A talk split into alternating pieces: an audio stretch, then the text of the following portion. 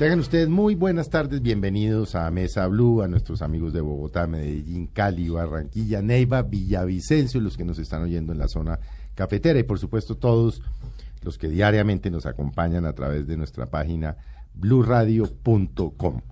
Hoy con eh, María Juliana Silva tenemos un invitado. Siempre decimos que son especiales, ¿no? Es que es porque es así. Bueno, hoy vamos a hablar de un tema que es polémico, es muy interesante, tiene que ver con la ciencia, tiene que ver con la importancia o no que Colombia llegue a tener a nivel mundial en lo que se trata de investigaciones científicas. ¿Y quién mejor para eso que el profesor Manuel Elkin Patarroyo?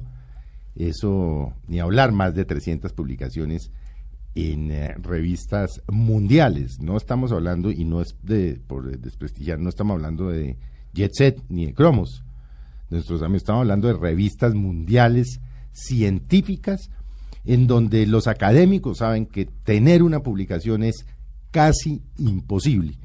Tiene el doctor Patarroyo más de 300 publicaciones, 35 años investigando el tema de la vacuna contra la malaria. Y lo hemos invitado porque hace 15 días nos enteramos precisamente, lo entrevistamos en eh, Mañanas Blue, de que el doctor Patarroyo el eh, gobierno colombiano sucesivamente y a lo largo de los últimos años le ha quitado el presupuesto.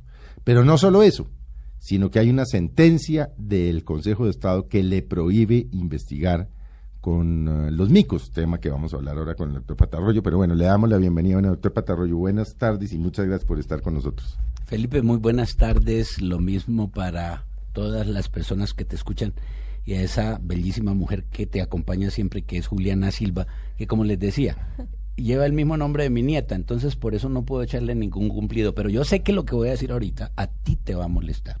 ¿Por qué? A mí ya pues hace años no me molesta nada, doctor Patarroyo.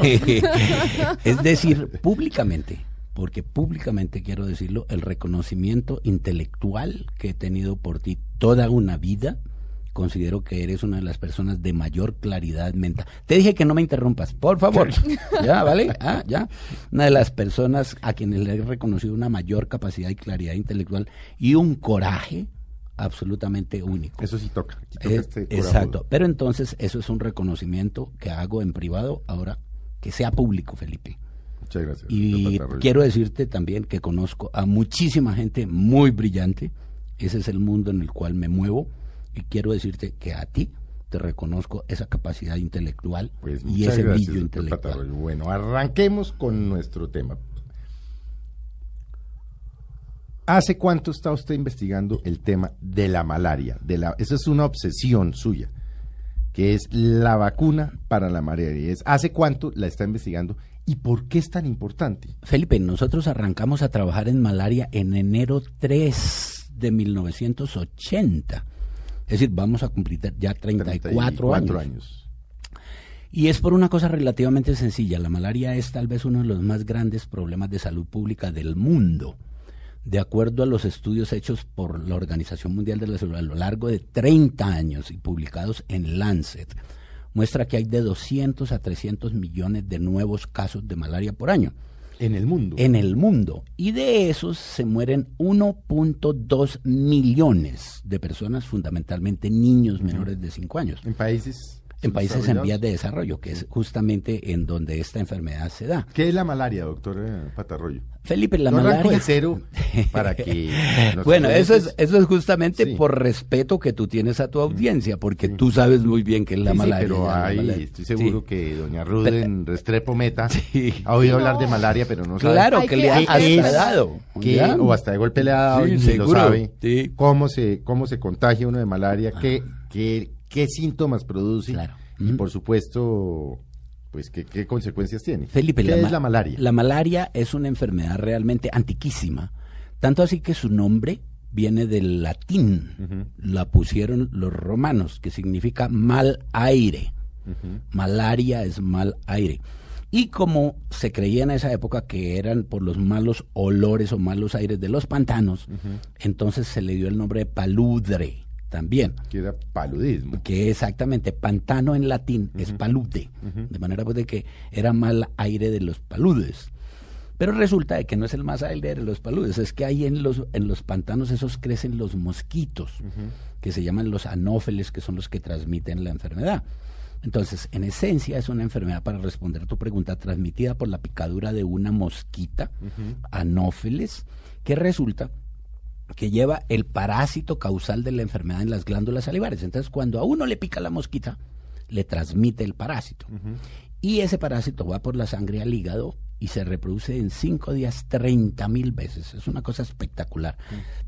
Cada larvita que logre penetrar llega al hígado. Al hígado. Al hígado. Y se, y se reproduce 30 mil veces en cinco días. Pero lo más interesante de todo es que cambia de forma ya no es como una larvita, ya es como una perita, y estas son las que van a invadir los glóbulos rojos de la sangre. Por cada perita que infecte a un glóbulo rojo se va a multiplicar 50 veces cada dos días, entonces multiplique 50 por 50 por 50. Pues. No es de sorprender el número de muertos. Y eso es lo que la convierte en el principal problema de salud pública del mundo, de, en todos los tiempos. Realmente la malaria ha sido pues uno de los definidores de las circunstancias geopolíticas del mundo. La guerra de Vietnam se perdió por realmente más que todo por, malaria. por malaria. Y si ustedes se acuerdan, la guerra de los unos también, donde el Papa Bonifacio detuvo a Atila, era que Atila se estaba muriendo, era de paludismo o malaria. De manera pues de que todos esos papas también se han muerto de malaria, se decía. Hágame una, simplemente una, una, para tratar de entender, pues para que entendamos todos, la diferencia por, entre la malaria y el dengue. Ah, no, el dengue es un virus. Ah, bueno. Entonces. ¿Tú la tenías clara, María? No, no, no. por eso. Pero también se transmite por una picada. Sí, es la picadura, pero es de otro mosquito. Este es el macho, ¿ya? Que es el mosquito Aedes, y como fue descubierto originalmente en Egipto, se llama Aedes aegypti.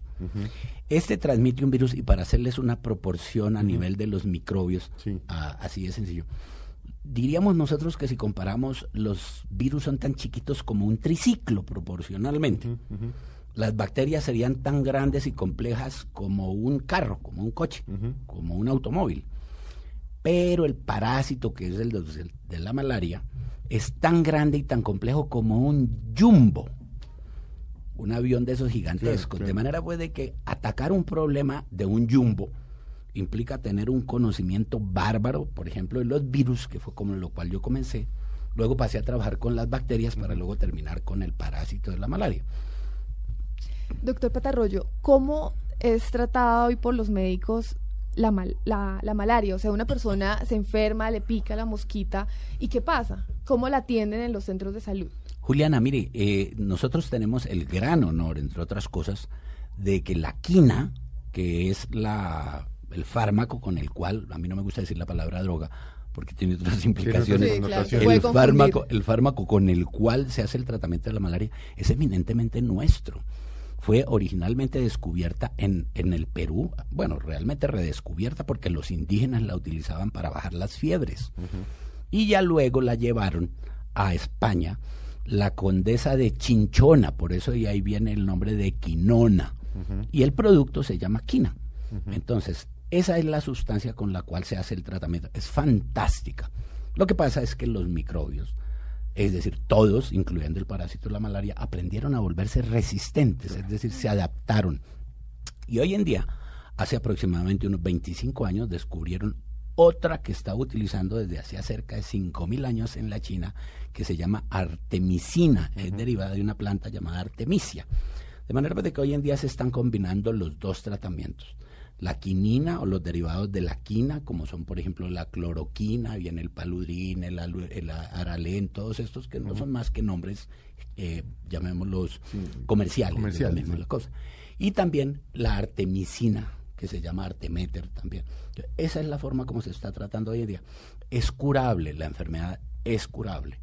Lo que sucede es que, obviamente, si lo agarra uno tardecito y a la velocidad que se mueve, pues obviamente mata casi un millón y medio de personas. ¿Qué síntomas tiene? Fantástico, Felipe. ¿Qué síntomas tiene el paludismo? Pues, fantástica, fantástica pregunta, Felipe. ¿Por qué sucede que después de que lo pica uno la mosquita, uno no siente nada? ¿Dónde está la mosquita? La mosquita está en las tierras que tienen menos de 1.600 metros de altura. Acá, o sea, más de la mitad de Colombia. Como el, Hablando en plata blanca. El 75% de Colombia es área malárica. Caramba. Por eso si la señora Raquel, como mencionabas tú, de Villavicencio nos está escuchando, lo más probable es que ella sepa cantidades de paludismo porque debe haberlo sufrido varias veces. Entonces, la mosquita crece en los pantanos, en los charcos de tierras que tengan menos de 1.600 metros de altura, por la tensión de oxígeno y también por la alcalinidad del agua de esas, de esas áreas. De manera pues, que si usted mira el mundo, el mundo en vías de desarrollo, que es ese, que tiene esas características, pues son 3.500 millones de personas las que habitan ese territorio. Está India, está la parte sur de China, está todo África, está Sudamérica, de manera que... Ahora, para responder tu pregunta, ¿qué sucede cuando la mosquita le pica al individuo, como les dije, cinco días en el hígado? Usted no siente nada, pero siente cuando infecta el glóbulo rojo. Y en la primera reproducción, que dos días después, o sea, los días siete, usted comienza a sentir, de una vez les cuento, náusea, dolor de cabeza o cefalea, como llamamos nosotros, mialgia o dolor muscular, vómito, diarreas, unas fiebres altísimas que bajan rapidísimo también. Suben y bajan, suben, suben y bajan. Suben y bajan, Así de sencillo. Tanto así que dependiendo del parásito de la malaria, lo llamaban terciana, o sea, cada tercer día, cada día por medio, o cuartana, cada dos días de por medio, porque suben y bajan, suben y bajan como un yoyo. Y eso es como consecuencia que el parásito al crecer dentro del glóbulo rojo, pues es obvio que tiene que generar basura biológica. Y al romperse el glóbulo rojo, esa basura biológica, o sea, detritus, se libera y es eso lo que produce la sintomatología. No el parásito, sino su basura. Ningún parecido con lo que pasa en Bogotá, ¿vale? ¿Y qué pasa? ¿Qué, ¿Qué pasa con el hígado ahí, por ejemplo? El hígado en esencia no vuelve a tener ningún problema. Le mató las células en las cuales se reprodujo y pare de contar, pero no se replica en el hígado. no se replica en el hígado. No, una sola forma de malaria se replica en el hígado, pero no es que se replique, sino que se queda enquistada en el hígado.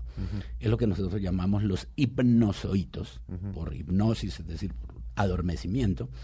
Y esa es la del plasmodium vivax, pero esa, ese no mata. Se queda ese, ahí. ese, se queda ahí. Y no es de sorprender que si usted que va a Londres o que le gusta ir a Nueva York, si alguna vez tuvo malaria por vivas y habiendo vivido en Londres o en Nueva York, cinco años después, sin haber salido de Nueva York, le da un paludismo por vivas, porque se le reactiva. Ah, se puede reactivar. Sí, claro, se reactiva. Y es claro, eso es un fenómeno biológico hermosísimo.